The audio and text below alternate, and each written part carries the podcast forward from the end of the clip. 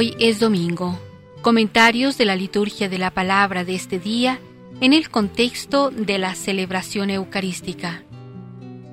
Domingo primero del tiempo de Adviento, ciclo B de la liturgia. Oh.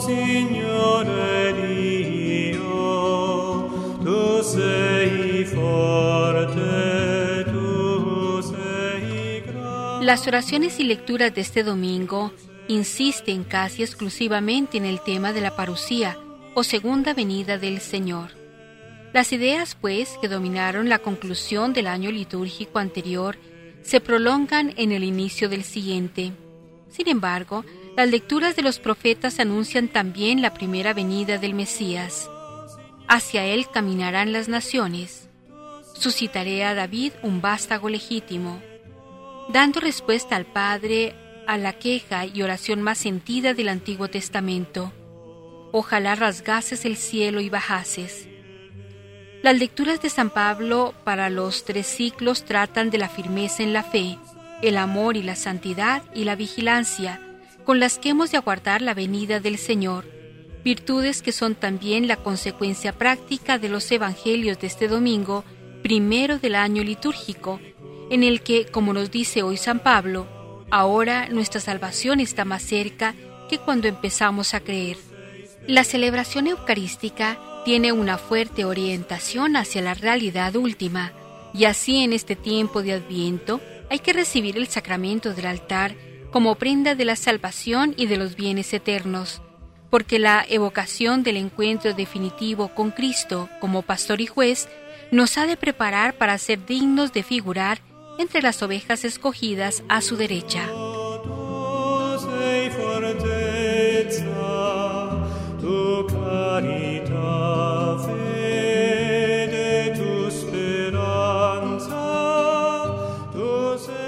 Con ese domingo iniciamos el ciclo B y nos introducimos en el tiempo fuerte del Adviento.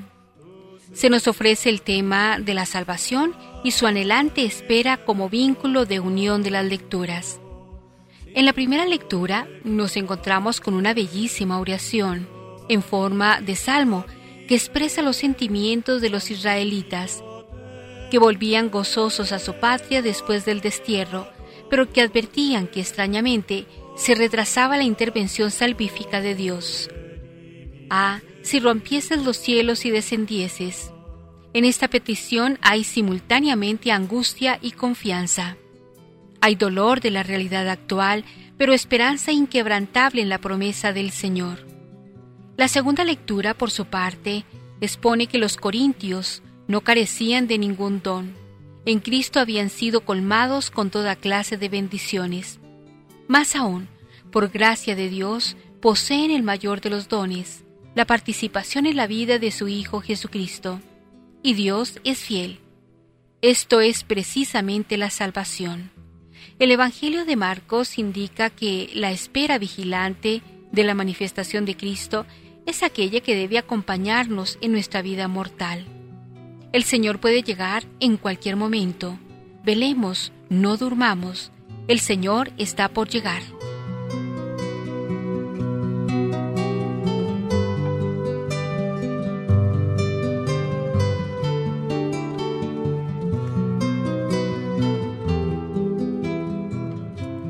La primera lectura que se nos propone en este día es del libro del profeta Isaías, capítulo 63, versículos 16b al 17, 19b, y del capítulo 64, versículos 2b al 7. A pesar de la dureza de nuestro corazón, el Señor es un Padre que salva. Reconozcámonos frágiles y pecadores, y caminemos por el sendero de luz que Él nos ha trazado.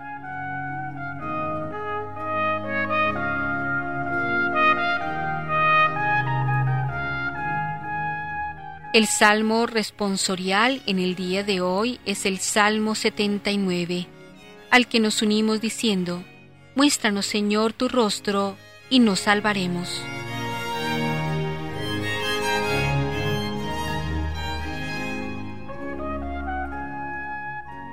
La segunda lectura en la Eucaristía de este domingo es de la primera carta a los Corintios, capítulo primero, versículos del 3 al 9.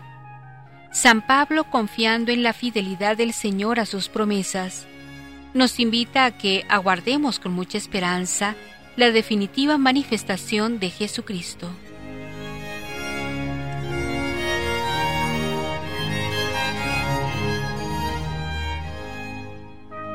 Del Salmo 84, Perícopa octava.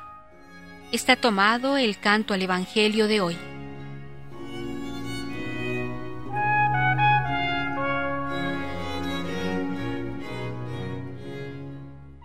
El sagrado Evangelio que hoy se proclama es del evangelista San Marcos, capítulo 13, versículos del 33 al 37. Es necesario estar atentos y vigilantes, pues la venida del Señor es inminente. Ojalá vivamos siempre preparados para recibir dignamente al Señor que viene.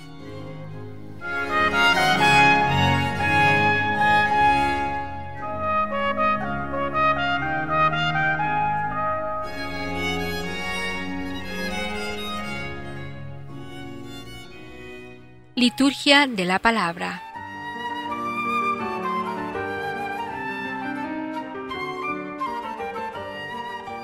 Lectura del libro del profeta Isaías. Tú, Señor, eres nuestro Padre, siempre te hemos llamado nuestro Redentor. ¿Por qué, Señor, dejas que nos desviemos de tus caminos y endureces nuestro corazón para que no te respetemos? Vuelve, por amor a tus siervos, a las tribus que son tu propiedad. Ojalá rasgaras el cielo y bajaras, como cuando bajaste estremeciendo las montañas. Jamás se había oído ni escuchado, ningún ojo había visto un Dios fuera de ti, que hiciera tanto por los que lo esperan.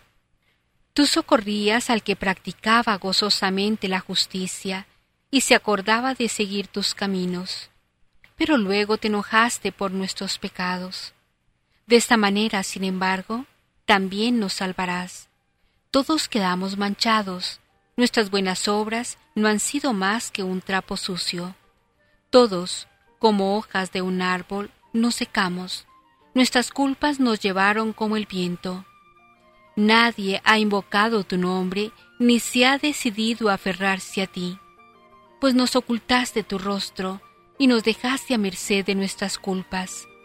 Y sin embargo, Señor, tú sigues siendo nuestro Padre. Nosotros somos la arcilla y tú el alfarero. Somos todos obra de tus manos. Palabra de Dios. Te alabamos, Señor.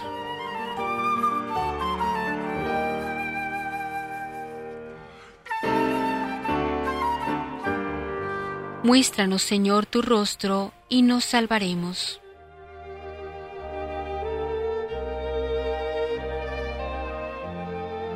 Pastor de Israel, escucha, tú que te sientas sobre querubines, resplandece, despierta tu poder y ven a salvarnos.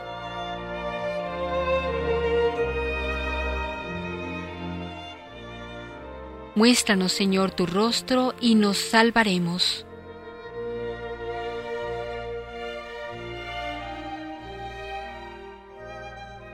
Dios de los ejércitos, vuélvete, mira desde el cielo, fíjate, ven a visitar tu viña, la cepa que tu diestra plantó y que tú hiciste vigorosa.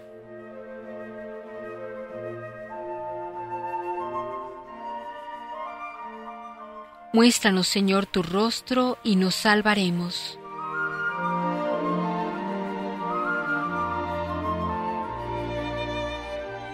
Que tu mano proteja a tu escogido, al hombre que tú fortaleciste. No nos alejaremos de ti, danos vida para que invoquemos tu nombre.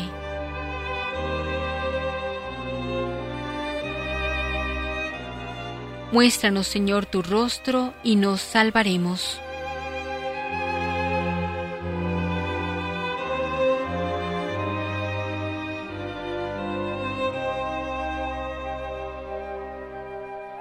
Lectura de la primera carta a los Corintios. Hermanos, que Dios nuestro Padre y el Señor Jesucristo os concedan su amor y su paz. Siempre doy gracias a mi Dios por vosotros, por la generosidad que ha mostrado con vosotros en Cristo Jesús.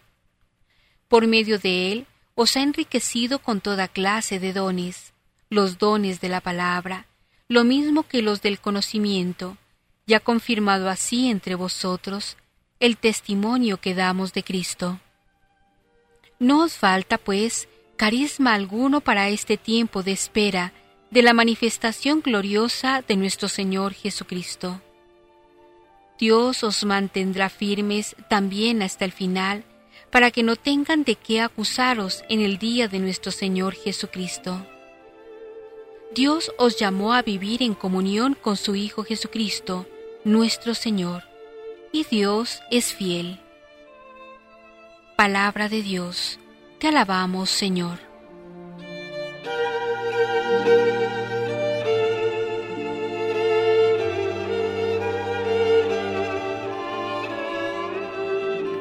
Aleluya, aleluya.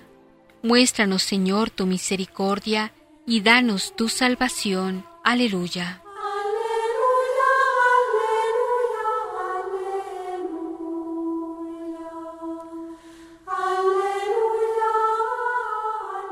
Lectura del Santo Evangelio según San Marcos. Estando ya en Jerusalén, dijo Jesús en privado a unos discípulos suyos, Cuidado, permaneced despiertos, porque no sabéis cuándo se cumplirá el último plazo. Sucederá como cuando un hombre se fue de viaje y dejó encargada su casa al cuidado de sus sirvientes, señalando a cada uno su trabajo y confiando la vigilancia al portero. Permaneced pues en vela, porque no sabéis cuándo llegará el dueño de casa, si al oscurecer o a la medianoche, al alba o al amanecer. Que no llegue de repente y os encuentre dormidos. Lo que os digo a vosotros lo digo a todos. Permaneced en vela. Palabra del Señor. Gloria a ti, Señor Jesús.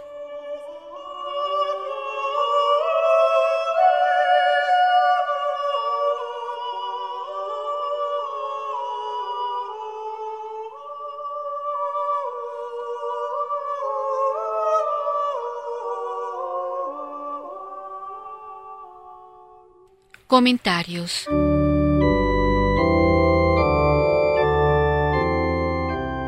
En la primera lectura, el primer Padre Nuestro.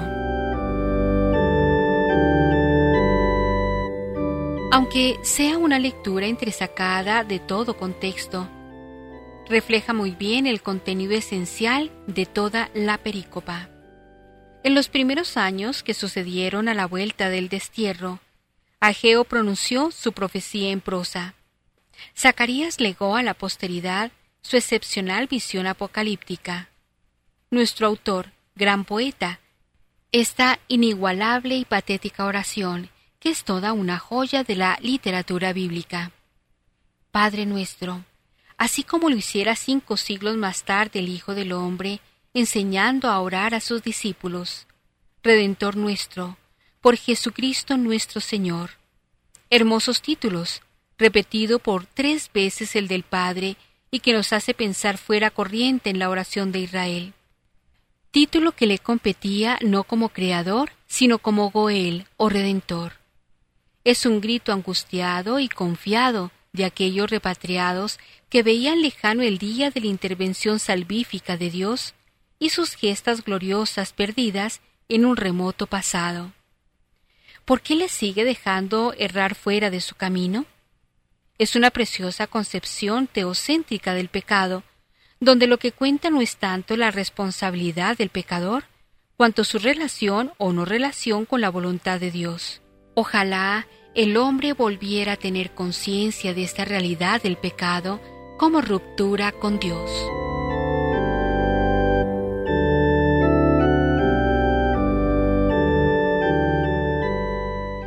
El profeta sabe que la salvación solo puede venir de Dios, y no puede por menos de gritar en su angustia desesperada, oh, si rasgaras los cielos y bajaras.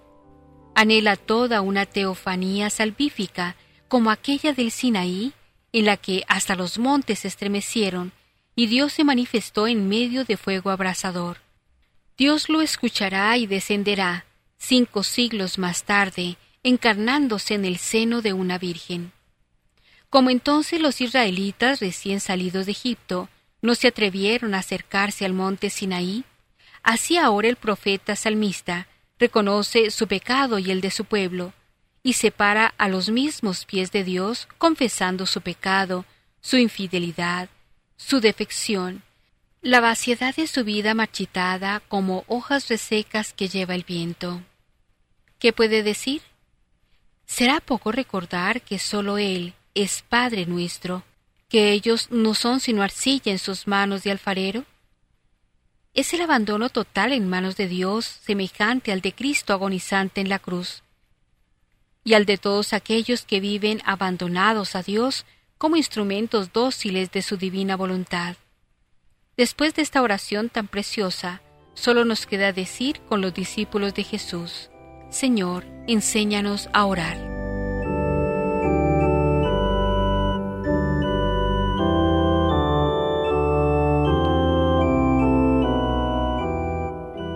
En la segunda lectura, la Iglesia no es un modelo histórico de perfección.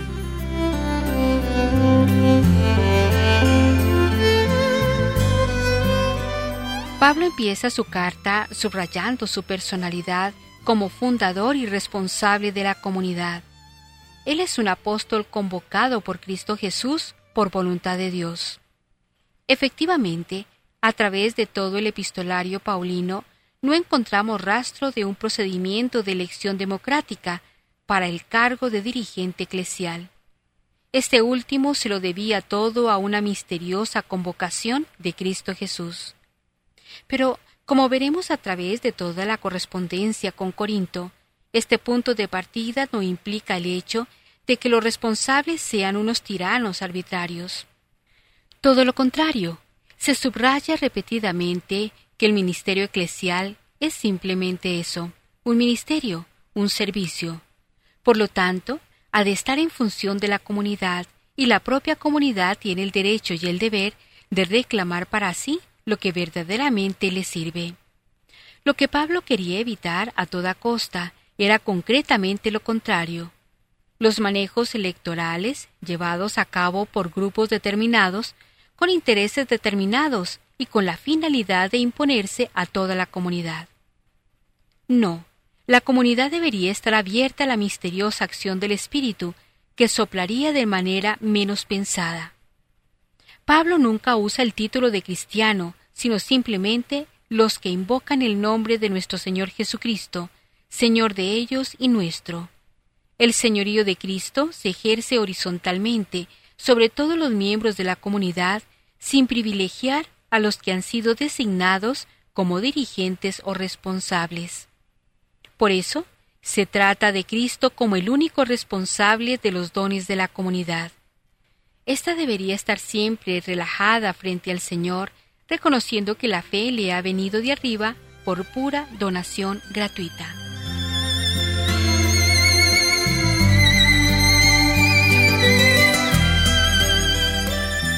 Tan es así que la inserción de la Iglesia en el curso de la historia es concebida de una manera aparentemente extraña. No carecéis de ningún don en esa situación vuestra de espera de la manifestación de nuestro Señor Jesucristo. Es inútil discutir si Pablo esperaba para muy pronto la segunda venida o parucía de Cristo. Él no lo sabía. Lo que sí sabía es que los cristianos se reúnen en comunidad y celebran la Eucaristía hasta que el Señor venga. 1 Corintios 11:26. La comunidad cristiana está inserta en la historia y comprometida con ella, pero espera algo más. Por esto se convierte en un cuerpo extraño dentro de la misma comunidad humana. Vive de una nostalgia y de una esperanza que no puede ser encasillada en los organigramas de la pura planificación humana. Sin embargo, la Iglesia no es un ideal, ni mucho menos. Para demostrarlo, ahí está el cuadro de las fracciones que en aquella primitiva comunidad de Corinto se producen apenas momentos después de su fundación. El espíritu comunitario se va rompiendo. Cada uno de vosotros dice, yo ficho por Pablo, yo por Apolo, yo por Cefas y yo por Cristo. No parece que Pablo, Apolo o Cefas, Pedro, hayan sido los causantes de las fracciones, sino la humana tendencia a la disgregación. Incluso había una cuarta clase de decepcionados que decía, yo me quedo con Cristo y no quiero saber nada de iglesias ni de comunidades. Pablo es consciente de esta situación real y la condena. La razón es muy sencilla. Cristo no ha sido dividido. Todas estas actitudes son egoístas, porque de alguna manera pretenden el monopolio de Cristo. Además, el propio Pablo no soñaría nunca con hacerle la competencia a Cristo, porque ni ha sido crucificado por los corintios, ni éstos han recibido el bautismo en nombre de Pablo. Vuelve la obsesión paulina. En una comunidad eclesial, el único que puede emerger es Cristo. Los dirigentes o responsables son puros ministros y nada más. Y para más precisión, Pablo recuerda que su misión no ha sido la de bautizar o formar comunidades, sino simplemente la de evangelizar, sugerir la posibilidad de que los que invocan el nombre de Cristo se reúnan comunitariamente.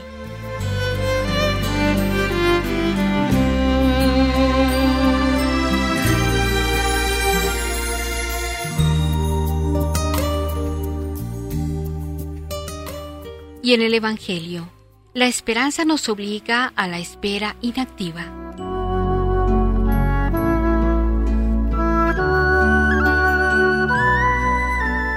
Muchos exégetas no logran captar una distinción sustancial entre este texto y el precedente. Sin embargo, basta observar cómo el evangelista opera una clara distinción entre el acontecimiento que puede ser relativamente previsto o sea, la destrucción del templo, y el día del que nadie sabe nada, el de la parucía de Cristo. Esta fecha absolutamente secreta no es conocida por los ángeles ni por el Hijo del Hombre, sino solamente por Dios. Muchos preguntan cómo Jesús, siendo Dios y presentado como tal en este Evangelio, pueda no conocer la fecha del fin. A esto hay que responder, en primer lugar, que el misterio de la encarnación no deja de ser misterio. Sabemos en efecto que Jesús fue un hombre como todos los demás y que tuvo las naturales lagunas culturales de sus contemporáneos. Él sabría hablar el arameo, entendería algo del hebreo y chapurrearía las frases más corrientes en griego helenista, ni más ni menos que sus contemporáneos. Sin embargo, hay aquí una observación muy fina se trata del Hijo del Hombre. Ya hemos visto cómo la cristología del segundo Evangelio es una cristología del Hijo del Hombre.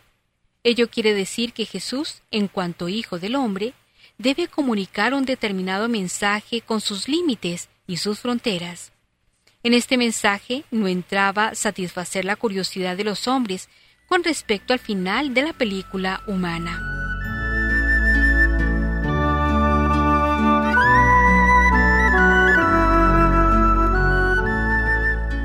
El significado de la exhortación es claro y perfectamente coherente con el contexto. Se pide a los creyentes la máxima vigilancia. Velad, porque no sabéis a qué hora viene el amo de la casa, si por la tarde, o a medianoche, o al primer canto del gallo. Lo interesante es que no vuelva de forma imprevista y no se encuentre cabeceando. Por lo tanto, a los creyentes se les pide que renuncien a realizar cálculos y hacer previsiones sobre el fin más o menos próximo de los tiempos. Por el contrario, deberían aguardar sin temor alguno aquel fin, empleando el tiempo presente en el trabajo, incansable de cada día. Abstenerse de las actividades humanas para prepararse mejor para el final no es una interpretación válida del discurso de Jesús.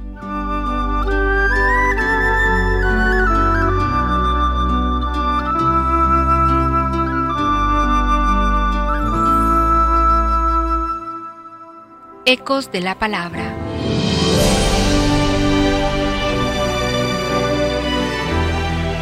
Despertemos del sueño.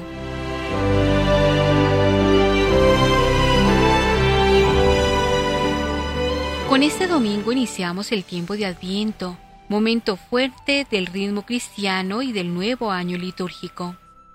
El Adviento es tiempo de espera y de alegría por la venida del Salvador, pero es también una ocasión para tomar conciencia del tiempo que pasa y que hace más cercano nuestro encuentro con el Señor. A quienes nos preguntamos sobre el cómo y el cuándo vendrá el Señor, Él nos responde con la parábola del hombre que se fue de viaje, dejando a sus sirvientes al cuidado de su casa. Nos invita a estar vigilantes, porque el Señor viene de modo improviso y misterioso, y nos previene para no ser sorprendidos por el enemigo o por la muerte. Salimos a la calle y no sabemos si vamos a regresar a casa. Nos acostamos y no sabemos si nos levantaremos al día siguiente. No sabemos en qué momento podemos ser atacados por el mal, en qué momento entra en nosotros la ira o la codicia, el sentimiento de orgullo o la pasión. Vivimos solamente una vez y por tanto vale la pena estar siempre listos y preparados para nuestro encuentro con el Señor. Cuando pensamos en que nuestra vida tiene un final, algunos se sienten temerosos, otros se refugian en la superficialidad, otros ni se preocupan pensando que tal vez no van a morir, o si presienten que el Señor se acerca, procuran posponer la cita. A veces huimos ante los compromisos o responsabilidades. Es necesario no dejarnos engañar por lo superficial y lo intrascendente de las modas y de las noticias. Los cristianos conscientes entienden que el mejor modo de esperar a Dios es salir a su encuentro con actitud de acogida y con un corazón repleto de buenas obras. A veces nos pesa la vida y nos rodea la indiferencia religiosa, la ambigüedad y confusión de valores, la injusticia y el clamor de los pobres, el desencanto de muchos, el pesimismo. Es el momento de liberarnos del fanatismo y de la indiferencia, del embotamiento y de todo lo que nos esclaviza, y caminar hacia el futuro con la esperanza de la vida eterna, pero también con atención a la vida presente. Vigilancia, oración, sobriedad son las pistas que se nos proponen para el adviento. El Señor que nos ha encargado de cuidar su casa y que nos ha dejado una tarea, llega de repente. Es necesario que la manera de vigilar sea activa tratando de llevar amor y servicio a todos, siendo solidarios con los pobres, las víctimas de la violencia, los desempleados, los niños desprotegidos, las madres abandonadas. A Dios lo encontramos en los demás, en las cosas sencillas, en los pequeños gestos de bondad y de amor de cada día.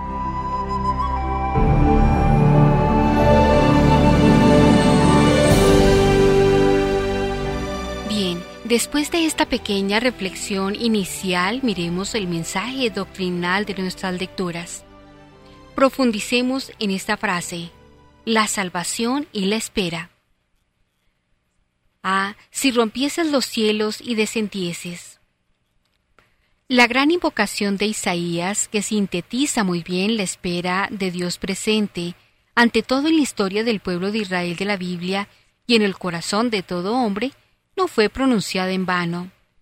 Dios Padre ha cruzado el umbral de su trascendencia. Mediante su Hijo Jesucristo se ha echado a las calles del hombre y su espíritu de vida y de amor ha penetrado en el corazón de sus criaturas. Juan Pablo II en su audiencia general del 26 de julio del año 2000. Sí, en Cristo tenemos la salvación y el acceso al Padre. Dios Padre ha cruzado el umbral de su trascendencia para hacerse uno como nosotros, más pobre que nosotros. Admirable caridad que para rescatar al esclavo ofreció al Hijo. Esta salvación ha tenido lugar en el sacrificio redentor de Cristo. Sin embargo, nos encontramos todavía en camino hacia la posesión eterna de Dios. Nos encontramos entre la primera venida de Cristo en la humildad de nuestra carne, haciéndose uno de nosotros, y la venida gloriosa al final de los tiempos, cuando llegará como juez universal. El tiempo de nuestra vida se puede definir, por tanto, como un tiempo de espera, un tiempo de anhelo para ver a Dios cara a cara. Este tiempo de espera en el Evangelio de Marcos se expresa con tres actitudes. La primera, estad atentos. Cristo Jesús nos invita a vivir atentamente, es decir, nos invita a adoptar una actitud de reflexión, de recogimiento y de silencio interior. Prestar atención quiere decir concentrarse en una realidad con todo el alma y dar unidad a todas las capacidades de la persona humana. Un hombre atento es un hombre reflexivo y bien dispuesto para entrar en relación con Dios, con sus semejantes y consigo mismo. Lo opuesto a la atención es la distracción, la dispersión, tan común en nuestro mundo contemporáneo, lleno de ruidos, de imágenes y de sensaciones transitorias. En la distracción se pierde la unidad interior de la persona, se pierde la calma y la paz del corazón. Un hombre distraído dispersa sus capacidades humanas y se encuentra a la deriva de las sensaciones que lo solicitan. El peligro más grave es el de vivir distraídos ante el tema fundamental de la vida, la preparación para la venida de Cristo nuestro Señor al final de los tiempos, la preparación para la eternidad que está cada vez más cercana. La segunda, velad. En el original griego, velad equivale a quedarse sin dormir. La gran tentación que nos acecha es la de quedarnos dormidos en medio de la noche. En la Biblia la noche es símbolo de la acción del maligno que siembra la cizaña. Mateo 13, 24, 30. Es el tiempo del sufrimiento, de la prueba, de los ataques por sorpresa. Job 7, 3, Isaías 15, 1, Jeremías 6, 5. Es el tiempo de la angustia ante la venida del Hijo del Hombre. Romanos 13, 12. Primera Tesalonicenses 5, 4, 6. De rechazo de la luz y de la traición de Judas. Por eso dice Pablo, Pero nosotros, hermanos, no vivís en la oscuridad, para que ese día os sorprenda como ladrón, pues todos vosotros sois hijos de la luz e hijos del día. Nosotros no somos de la noche ni de las tinieblas. Así pues, no durmamos como los demás, sino velemos y seamos sobrios. Primera Tesalonicenses 5, 4 al 6. El cristiano es un hombre para la luz, un hombre que huye del mal y de las tinieblas un hombre que no conoce el mal sino para nombrarlo y combatirlo, pero nunca para dejarlo entrar en el corazón. Quien se duerme se deja llevar por la fuerza del enemigo, por la fuerza de las pasiones, por los atractivos del mundo. No vela y se pierde. Que sea pues nuestra consigna, velad en la noche del mundo, para estar preparados al encuentro del Señor. Y la tercera actitud, la vigilancia vigilad. En el Evangelio se repite dos veces este verbo, vigilad, en la acción del centinela que tiene que estar alerta mientras espera pacientemente el paso del tiempo nocturno para ver surgir en el horizonte la luz del alba. Juan Pablo II en la audiencia general del 26 de julio del año 2000. Estar alerta significa discernir en medio de la noche los signos de los tiempos, significa tener un sexto sentido para descubrir aquello que puede ofender mi fe, mi amor a la Iglesia, mi fidelidad a la palabra empeñada. Estar alerta significa, como el centinela, vivir con la esperanza en los ojos del amanecer que se avecina. Más aún, es descubrir ya en la noche la acción misma de la luz que va venciendo las tinieblas. Como todos los hombres, los cristianos viven en la noche de este mundo, pero no pertenecen a la noche. Esta vigilia, sin embargo, es una prueba. Es un momento duro, de lucha, de dificultad. Es un caminar en tinieblas, es una especie de noche oscura del alma. Es una vigilia que, como la de Cristo en Getsemaní, debe decidirse con una adhesión incondicional a los planes de Dios, porque son planes de amor. Es una vigilia de oración, es una vigilia que implica sacrificio pero es al mismo tiempo una vigilia en la que se anuncia cada vez más cercana a la aurora. Centinela, ¿cuánto le queda a la noche? El centinela responde, llega la mañana y después la noche. Si queréis preguntar, volveos, venid. Isaías 21, 11, 12.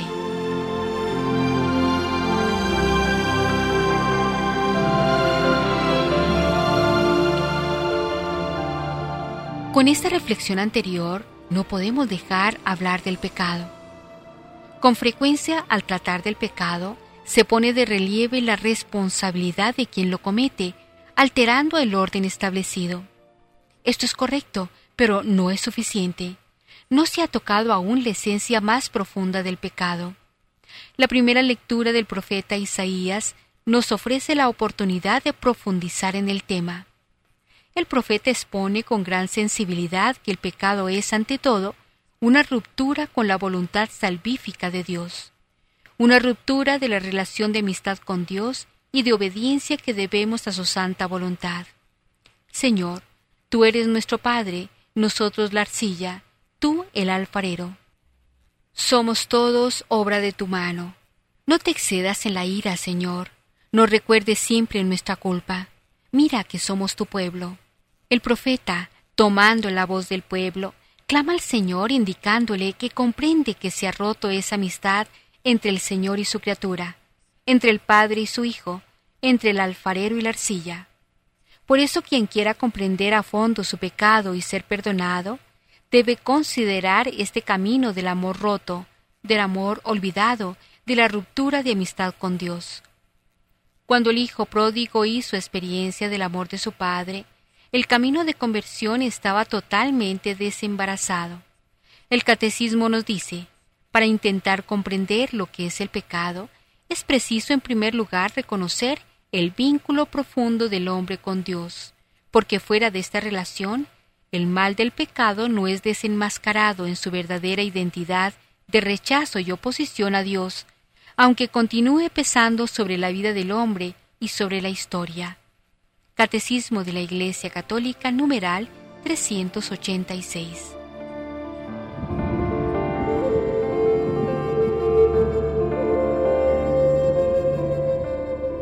Es por esto que hacemos un llamado importante para que el cristiano viva como centinela de esperanza en la noche del mundo.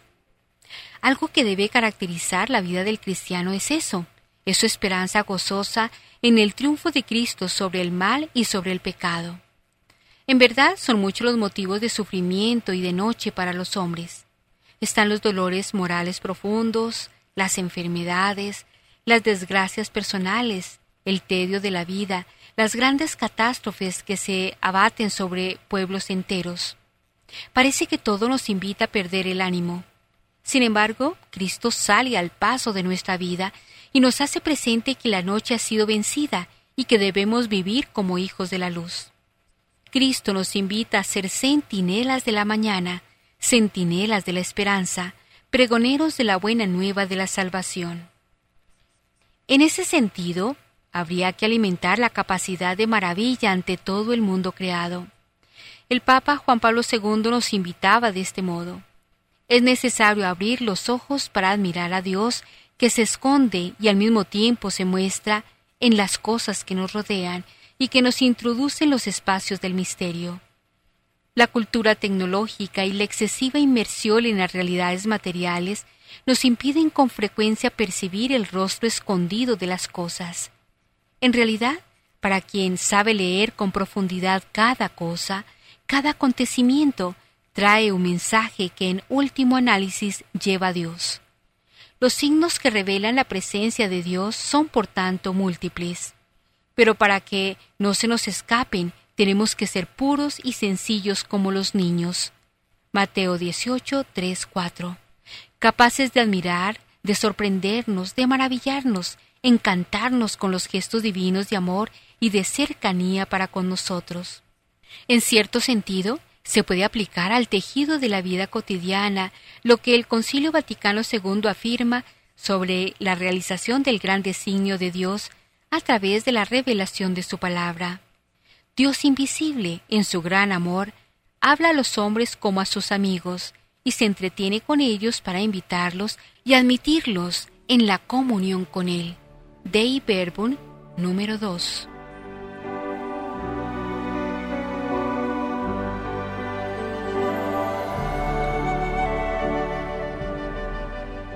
Como ya habíamos dicho anteriormente, hoy comenzamos un nuevo año litúrgico, el ciclo B. La Iglesia ha ordenado las lecturas de los domingos entre ciclos A, B y C, de manera que cada uno de los ciclos se repite cada tres años. Es por ello que las lecturas de este ciclo B que hoy comenzamos no son las mismas que las del primer domingo de Adviento del año pasado. Es así como en tres años de lecturas dominicales los fieles pueden tener una idea bastante completa, sin llegar a ser total, de la historia de la salvación contenida en la Sagrada Escritura. Y el año litúrgico comienza con el tiempo de Adviento. Hoy es el primer domingo de Adviento, tiempo de espera para la venida de Cristo, y tiempo de espera significa tiempo de preparación para esa venida. Las lecturas de este tiempo de Adviento nos trasladan a veces a ese anhelo que existía en el Antiguo Testamento de la venida del Mesías que esperaban para salvar a la humanidad. Veamos tal anhelo en la primera lectura del profeta Isaías. Las palabras del profeta son una súplica llena de urgencia con la que quisiera, por así decirlo, adelantar la venida del Salvador. Ojalá rasgaras los cielos y bajaras, estremeciendo las montañas con tu presencia. Este anhelo, ese grito de los profetas y santos del Antiguo Testamento, ya fue satisfecho, pues esa primera venida del Hijo de Dios, su venida histórica, ya tuvo lugar hace más de dos mil años. En efecto, Jesús nació, vivió, sufrió, murió y resucitó en la tierra, en nuestra historia. Y así ha salvado, ha rescatado a la humanidad que se encontraba perdida en el pecado. Ya la salvación esperada fue realizada por Cristo. Ahora nos toca a nosotros aprovechar la salvación ya efectuada por Cristo. Luego de esta primera venida, la historia de la humanidad se orienta toda hacia la parucía, es decir, hacia la venida gloriosa de Cristo al final de los tiempos. El adviento es tiempo especial de preparación para esa segunda venida de Cristo. De allí que los clamores por el Mesías, contenidos en el Antiguo Testamento, los sentimos también como clamores por esa esperada venida gloriosa de Cristo al final. Por eso también muchas de las lecturas de este tiempo se refieren a este esperado acontecimiento, tan esperado que San Juan finaliza el libro profético del Apocalipsis con ese clamor de toda la Iglesia, la esposa, unida a Dios, el Espíritu. El Espíritu y su esposa dicen, ven. El que da fe de estas palabras dice, sí, ven pronto, así sea. Ven Señor Jesús. Apocalipsis 22, 17 y 20. Con estas palabras termina la Biblia, el Señor diciéndonos que viene pronto, y nosotros la Iglesia, la humanidad entera, diciendo que ojalá así sea, y pidiéndole que venga. Mientras estamos a la espera de ese adviento, de ese advenimiento, de ese acontecimiento tan importante, el más importante de la historia de la humanidad, el recibimiento de Cristo debe irse preparando en el corazón de cada persona. ¿Y cómo podemos ir preparando esta venida del Señor a nuestro corazón? De varias maneras. Jesús, Hijo de Dios, se nos hace presente en este tiempo de espera, en que nos encontramos actualmente aguardando su venida gloriosa. La presencia de Cristo en este tiempo intermedio entre su estadía histórica en nuestro mundo, en medio de nosotros, y su próxima venida gloriosa, se da en nosotros por medio de su gracia. Su gracia que Él derrama de muchas maneras. Primeramente nos viene a través de los sacramentos. Los sacramentos son vías especiales, signos visibles, por medio de los cuales Cristo se hace presente. En el bautismo nos borra el pecado original y da a cada bautizado su gracia, que es su vida misma. En la confesión nos restaura la gracia perdida por los pecados cometidos. En la Eucaristía está realmente presente, vivo, y se nos da a nosotros en forma de alimento para nuestra alma, fortaleciendo nuestra vida espiritual. Jesús también se hace presente con su palabra, contenida en la Sagrada Escritura. También se nos da en la oración con inspiraciones e impulsos interiores. Permitiendo que Cristo venga a nuestro corazón en cada una de estas formas en que se nos ofrece, dejamos que Él vaya transformándonos cada vez más profundamente, en la manera como nos vamos preparando a su venida gloriosa.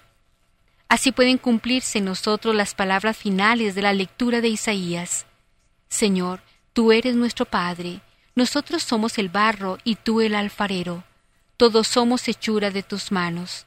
Esta frase recuerda también a una muy similar del profeta Jeremías.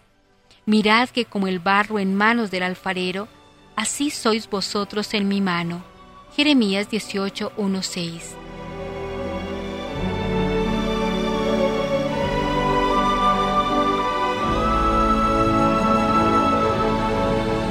Si en este tiempo intermedio entre una venida y otra de Jesús, nos dejamos moldear por Dios, por su voluntad, por sus designios, como lo que Dios muestra al profeta Jeremías, al hacerlo ir a una alfarería para ver cómo el barro es moldeado por el alfarero, así estamos cumpliendo lo que nos exige el Evangelio de hoy. Marcos 13, 33, 37, y lo que nos dice San Pablo en la segunda lectura. 1 Corintios 1, 3, 9. Estas lecturas nos hablan de espera, de vigilancia, de estar preparados. Velen y estén preparados porque no saben cuándo llegará el momento. Nos pide el Evangelio, pues no sabemos a qué hora va a regresar el dueño de la casa. Por eso nos pide el Señor al final de este trozo evangélico, permanezcan alerta. Si así lo hacemos, si pasamos este tiempo de espera, preparándonos de esa manera para la venida de Cristo, dejándonos moldear de acuerdo a su voluntad y a sus designios, Él mismo nos hará perseverar hasta el final, como nos dice San Pablo en la segunda lectura. Él nos hará permanecer irreprochables hasta el fin, hasta el día de su advenimiento.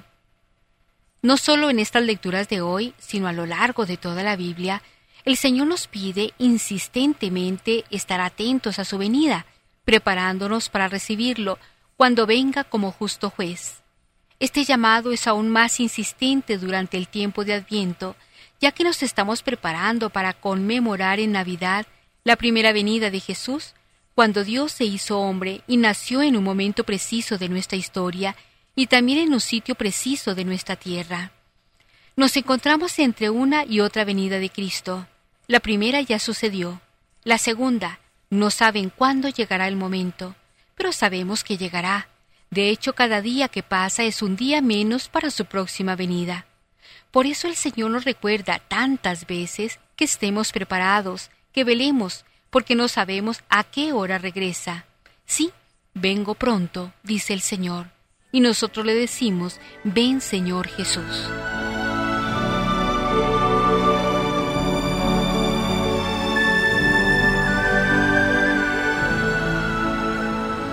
En este tiempo litúrgico nuevo, el adviento, el tiempo de levantar la mirada hacia aquel que viene. Para la fe cristiana el tiempo no lo marca el movimiento de los astros con el sucederse de los días y de las noches, o de los meses o de las estaciones. Para nosotros Cristo es el centro del tiempo, y por eso en torno a Él y a su obra de salvación organizamos el año litúrgico, que terminaba el domingo pasado con la celebración de Jesucristo Rey del universo, para expresar simbólicamente que Él es el término y la recapitulación de todo lo que existe, del mundo y de la historia. Hacia esa meta nos encaminamos. El tiempo de Adviento que hoy comienza, y con él un nuevo año litúrgico, nos prepara para ese encuentro último con el Señor, para su segunda venida, y lo hace preparándonos a celebrar su primera venida, su nacimiento como hombre entre los hombres, en la noche santa de Belén. Entramos en el tiempo de espera y de esperanza. Esta es la nota característica del tiempo de Adviento que hoy estrenamos. La palabra de Dios quiere avivar en nosotros el deseo de salir al encuentro del Señor que viene. Ojalá rasgases el cielo y bajases. Este sentido anhelo brota de lo más profundo del profeta. Lo dice desde su experiencia de Dios y de la situación espiritual y social en que vive él y su pueblo. ¿Quién es Dios para el profeta? ¿Cómo percibe él el rostro de Dios? ¿Cómo penetra en su misterio insondable? Dios es para Isaías nuestro Padre, nuestro Redentor, el alfarero, nosotros somos obra de sus manos. Porque Dios es así, Padre misericordioso, se vuelca con los que esperan en Él, sale al encuentro del que practica la justicia y sigue sus caminos. Pero la actitud y comportamiento del pueblo no se corresponde con la bondad de Dios, más bien se caracteriza por su espíritu rebelde, por la dureza de cerviz, es decir, por sus constantes desplantes al Señor, por la violación reiterada de la alianza que Dios le propuso y que el pueblo aceptó, pero que no cumplió. Sin embargo, la experiencia de Dios como Padre bueno, como Redentor del pueblo, puede más y suscita la confesión de las culpas y la petición de perdón. De aquí surge esa invocación llena de fe, para que Dios venga, se haga presente y transforme el corazón del creyente, del pueblo entero y de toda la realidad creada es también nuestra petición confiada al comienzo del Adviento. Ojalá rasgases del cielo y bajases.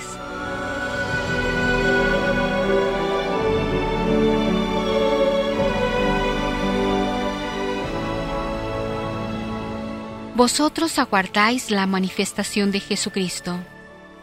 El apóstol se refiere a la manifestación última de Jesucristo como juez de vivos y muertos porque el adviento se caracteriza por esa doble mirada, hacia adelante, hacia el final, o sea, la segunda venida en gloria y majestad como Rey del universo, y hacia atrás la primera venida, su nacimiento en Belén de Judá, en la marginación y en la pobreza. Pero mientras aguardamos su segunda venida, o sea, el encuentro definitivo con Él, San Pablo nos asegura que en medio de todas las pruebas y dificultades, Él nos mantendrá firmes hasta el final, para que no tengan de qué acusarnos en el tribunal de Jesucristo. Esta confianza que intenta inculcarnos el apóstol tiene un sólido fundamento, puesto que Dios os llamó a participar en la vida de su Hijo. Para esto se hizo hombre y habitó entre nosotros.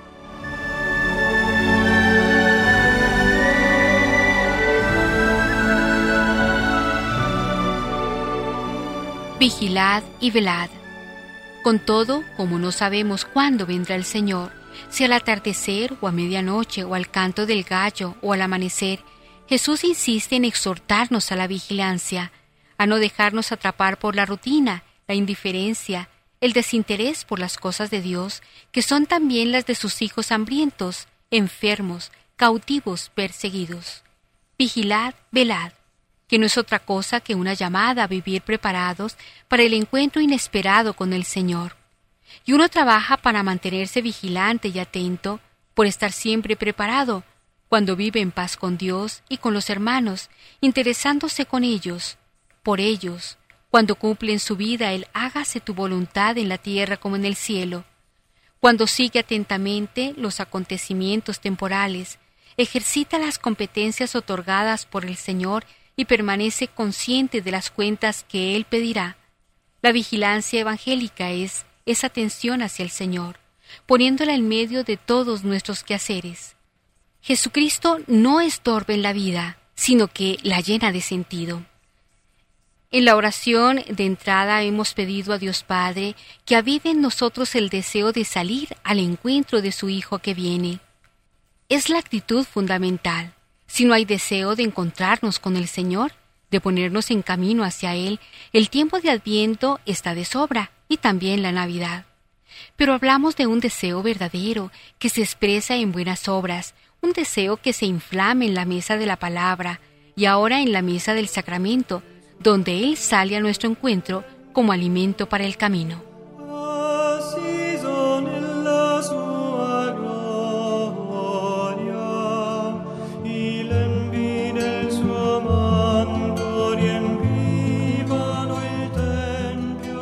Roguémosle a nuestro Dios y Padre que nos conceda, por intercesión de la Santísima Virgen María, nuestra Madre, la gracia de vivir continuamente a la escucha amorosa y fiel de su palabra, para que, poniéndola en práctica, colaboremos en la salvación de todos nuestros hermanos. Amén. Feliz domingo para todos.